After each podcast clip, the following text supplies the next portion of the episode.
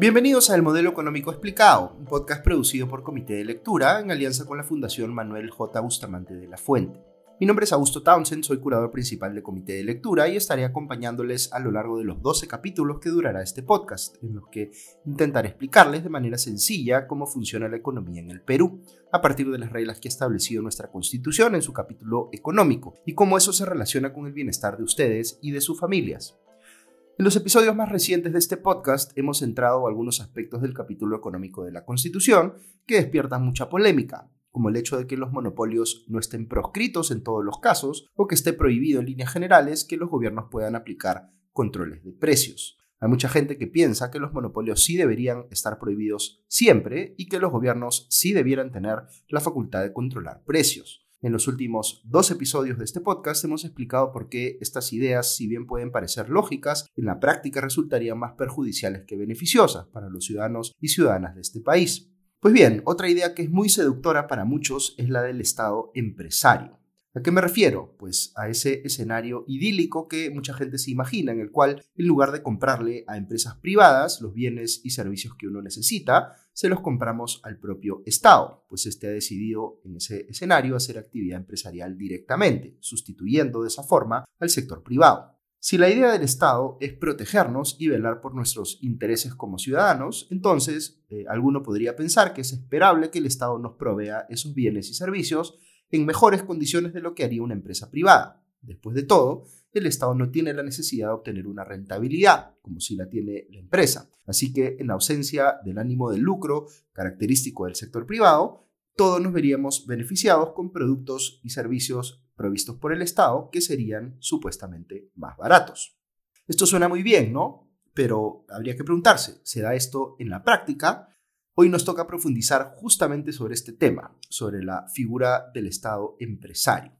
Lo que ha hecho nuestra Constitución en su capítulo económico es establecer que el Estado no puede hacer actividad empresarial salvo en circunstancias muy excepcionales. Les cito aquí lo que establece eh, el segundo párrafo del artículo 60 de la Constitución, abro comillas. Solo autorizado por ley expresa, el Estado puede realizar subsidiariamente actividad empresarial, directa o indirecta, por razón de alto interés público o de manifiesta conveniencia nacional. Cierro comillas. Es decir, no es que el Estado pueda abrir una empresa porque quiera, en el sector que quiera, para proveer el producto o servicio que quiera. La Constitución deja claro que para que esto ocurra tienen que darse varios presupuestos. Por ejemplo, tiene que haber alto interés público o manifiesta conveniencia nacional. Fíjense que no dice conveniencia nacional a secas la Constitución, sino que agrega el término manifiesta para darle énfasis a que no puede ser cualquier razón, sino que tiene que ser algo realmente importante para evitar que se utilice aquella frase como un cajón desastre que permitiese justificar cualquier cosa. Luego dice la Constitución que el Estado puede realizar actividad empresarial, entre comillas, subsidiariamente.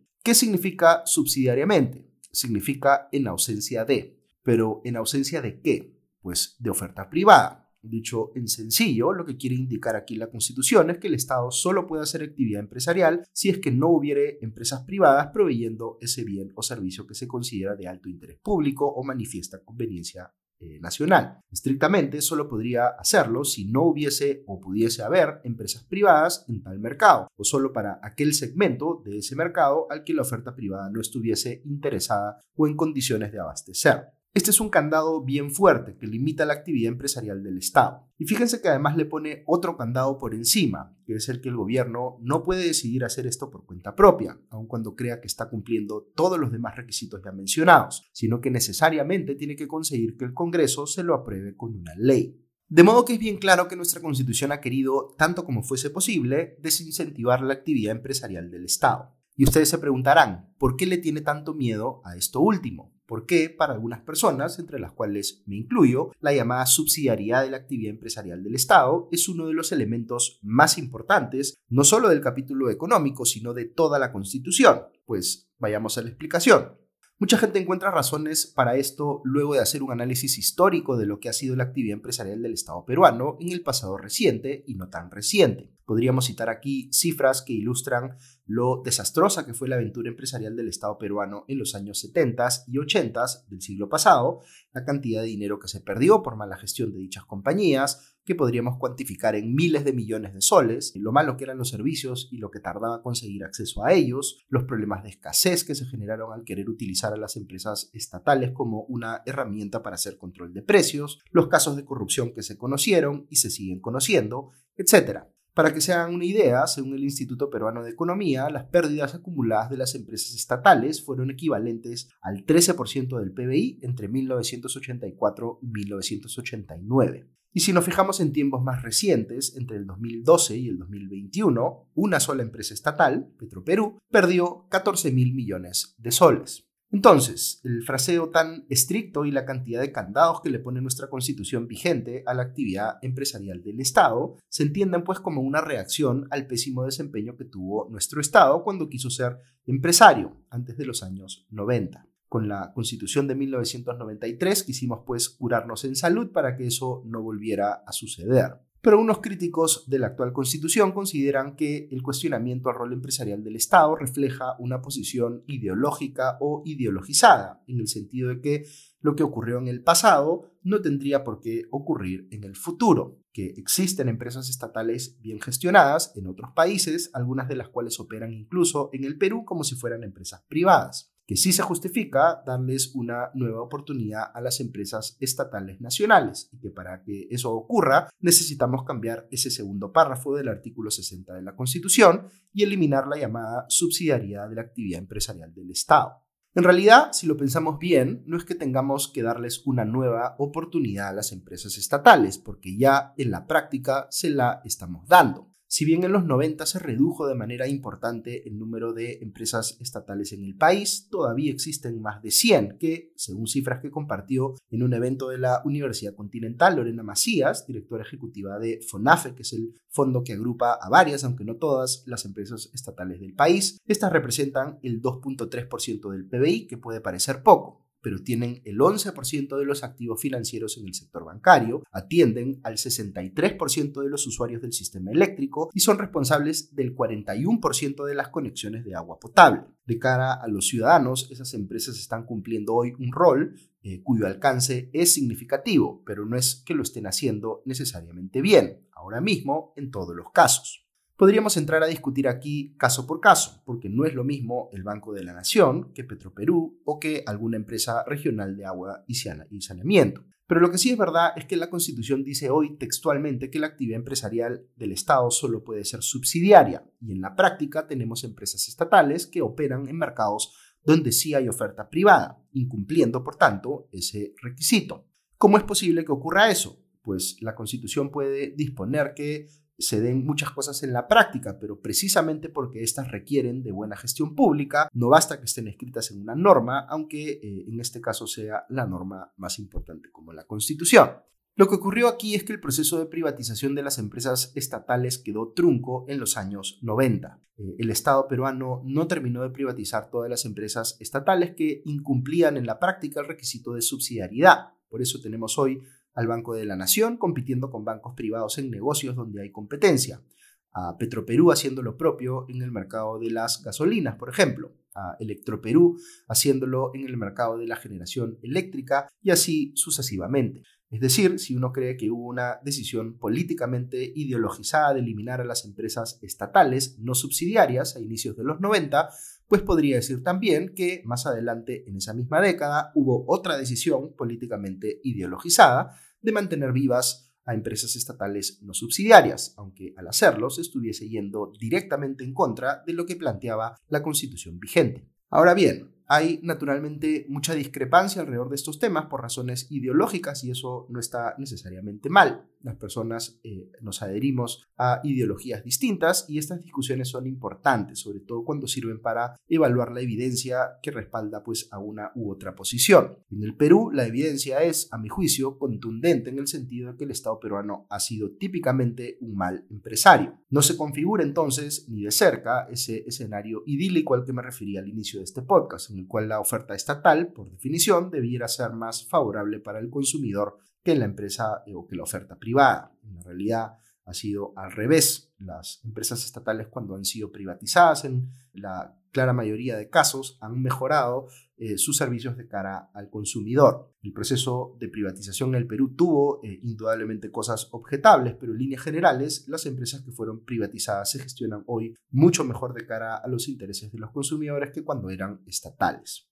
Pero sigue estando ahí el argumento de quienes señalan que el pasado no siempre nos condena y que el futuro podría ser distinto si le damos una nueva oportunidad a las empresas estatales, procurando que estén mejor gestionadas, que en cierto sentido lo importante no es si una empresa es privada o estatal, sino que haya gente competente gestionándola. Bueno, fuera, pero no es tan así. Como diría el economista argentino Alberto Venegas Lynch, hijo, hay objeciones de principio que cabe hacer respecto de las empresas estatales que no aplican de igual manera a las empresas privadas. Fíjense en lo siguiente, hacer empresa siempre es una actividad de riesgo, puede uno ganar o puede perder. Habida cuenta de ello, lo que arriesga una empresa privada es el capital de sus inversionistas. Si quiebra, son estos quienes pierden su inversión. Los sistemas capitalistas, y me refiero aquí a los que son verdaderamente de libre mercado y no a los sistemas mercantilistas que se hacen pasar por capitalistas, lo que hacen es privatizar las ganancias, pero también privatizar las pérdidas. ¿Qué significa esto? Que si la empresa privada gana, gana quien invirtió en ella, pero si la empresa privada pierde, pierde también quien invirtió en ella por aquello que hubiese invertido. Pero ¿qué pasa cuando la que pierde o quiebra es una empresa estatal? ¿De quién es el dinero que está perdiendo? Pues de todos los contribuyentes. Pero a diferencia de los accionistas de una empresa privada, nosotros los ciudadanos no podemos ir donde el directorio o el gerente general de una empresa estatal para reclamarle por sus malos manejos. Esto lo tendrían que hacer en todo caso los políticos que nos representan. Pero en muchos casos los intereses de estos y los nuestros no están alineados. En un segundo les voy a explicar un poco más sobre esto. Cuando se trata de empresas privadas, el mercado suele ser implacable. Si no te va bien, pues quiebras. Ahora, ¿recuerdan ustedes algún caso de una empresa estatal que haya quebrado y desaparecido del mercado? Pues no suele pasar a menudo porque los estados no dejan quebrar a sus empresas estatales, aunque estén generando pérdidas cuantiosas prefieren sacar dinero del tesoro público y con ello cubrir esas pérdidas. Eh, por eso se suele decir que tienen una garantía tácita de parte del Estado. Aunque no conste en ningún papel o norma jurídica, es esperable que los estados tarde o temprano rescaten a sus empresas estatales si es que están a punto de quebrar. ¿Y cuál es el problema con esto? Hay un argumento económico a considerar, pues el Estado, o dicho de manera más amplia, eh, la sociedad que hace eso, está dilapidando pues sus recursos en un negocio que no es rentable ni sostenible. Pero el argumento más importante a tener en cuenta aquí, yo diría, es moral el dinero que se tiene que inyectar a una empresa estatal para cubrir las pérdidas derivadas de una gestión ineficiente es eh, dinero que se podría haber utilizado para atender otras finalidades más urgentes y apremiantes de la ciudadanía. Ese dinero, en el caso del Estado, tiene un costo de oportunidad muy alto. ¿Qué significa esto? Que podría, o más bien que debería estar destinado a mejores usos. Digamos, en lugar de financiar la planilla dorada de una empresa estatal, podría ir como un subsidio directo al ciudadano para cubrir alguna necesidad, si esto fuese una mejor manera de satisfacer un objetivo de política pública. Aquí hay que considerar además que el mal desempeño económico de una empresa estatal podría deberse a un manejo incompetente, pero también podría deberse a interferencia del de, eh, gobierno de turno que busca satisfacer intereses políticos de corto plazo, o las dos cosas a la vez. Un ejemplo de lo primero sería un gobierno que entiende a las empresas estatales como un botín para repartir puestos de trabajo a sus militantes o allegados, por más que no tengan las capacidades requeridas. En estos casos, las empresas estatales se convierten en una suerte de agencia de empleo para quien esté circunstancialmente en el poder,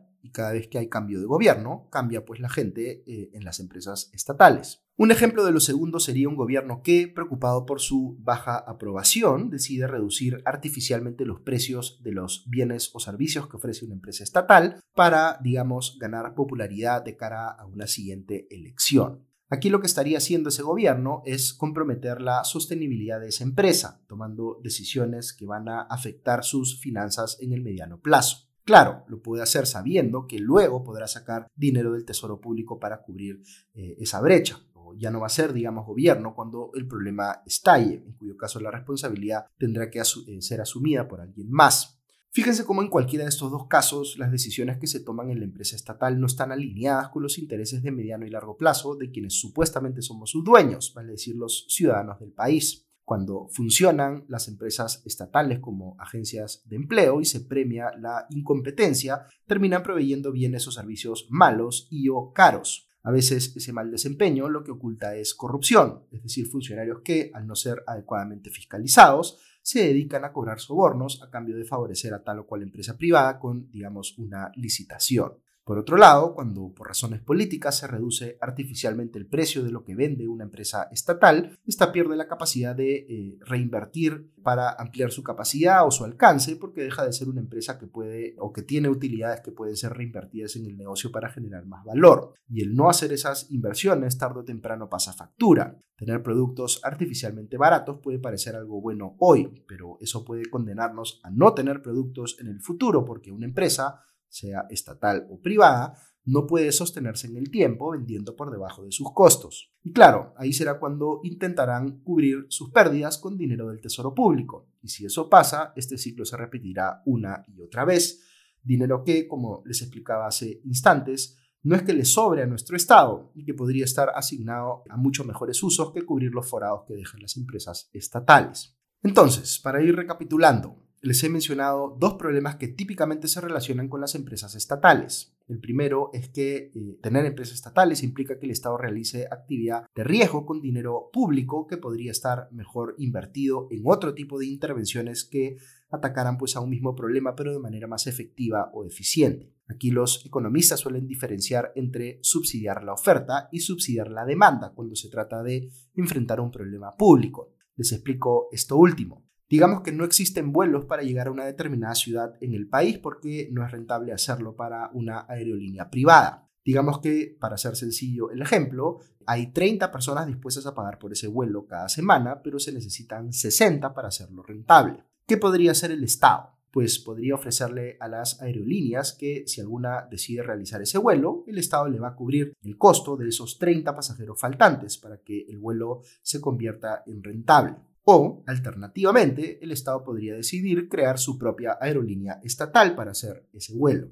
¿Qué creen que es más eficiente? Pues ahí tienen la diferencia. En el primer ejemplo estamos hablando de subsidiar a la demanda. En el segundo ejemplo estamos hablando de subsidiar a la oferta, vale decir, crear una empresa estatal. La lógica de nuestro modelo económico es que, en líneas generales, para cumplir un objetivo público debe prevalecer una opción que subsidie la demanda por encima de una opción que subsidie la oferta, pues eso supone un mejor uso de los recursos públicos. El segundo problema del que les hablé es el que tiene que ver con los problemas de gobierno corporativo que tienen las empresas estatales, que hacen que los intereses de quienes la gestionan eh, no estén necesariamente alineados con los intereses de la ciudadanía en general, sino con los intereses eh, de los políticos que están en el gobierno de turno, sea para que éstas sean utilizadas como agencias de empleo o como una forma de ganar popularidad a punta de decisiones populistas, como fijar precios artificialmente bajos, destruyendo valor en el mediano y largo plazos. Esto hace que se comporten más como empresas del gobierno que como empresas del Estado. Y hay un tercer argumento que sumo aquí y que es importante también. Muchas de las empresas estatales operan en condiciones de monopolio.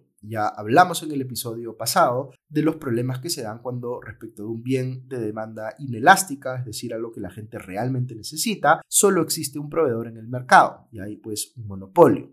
Por tanto, este puede imponer sus condiciones en contra de los intereses de los consumidores. Muy bien, pues ahora pensemos en una empresa estatal, con todos los problemas de gobierno corporativo que antes mencioné, y sumémosle el hecho de que ésta opera en condiciones de monopolio, sin que los consumidores podamos considerar alternativas. No quiero entrar en mayor detalle aquí para no eh, sobrecomplejizar la explicación, pero digamos que puede ocurrir también que haya competencia en un mercado entre empresas estatales y empresas privadas. Eh, eso puede ser problemático por varias razones. Una es que se puede dar en condiciones de competencia desleal, porque la empresa estatal tiene ciertos privilegios que la empresa privada en principio no tiene, como que el Estado la rescate si estuviera a punto de quebrar o para financiar una estrategia de precios artificialmente bajos. O podría ocurrir lo contrario, que es que sea la empresa estatal la primera en definir sus precios, considerando sus ineficiencias, y que la privada se ponga un poco por debajo de ese precio, pero que se rehúse pues por una cuestión de comportamiento estratégico a competir de verdad en términos de precios con la empresa estatal. En cualquier caso, cuando esto pasa, se generan distorsiones significativas en aquellos mercados donde hubiera pues coexistencia entre empresas estatales y empresas privadas. En fin, hay muchas cosas más que se pueden discutir en torno a este tema, incluso para quienes creemos que las empresas estatales solo debieran existir en casos muy excepcionales,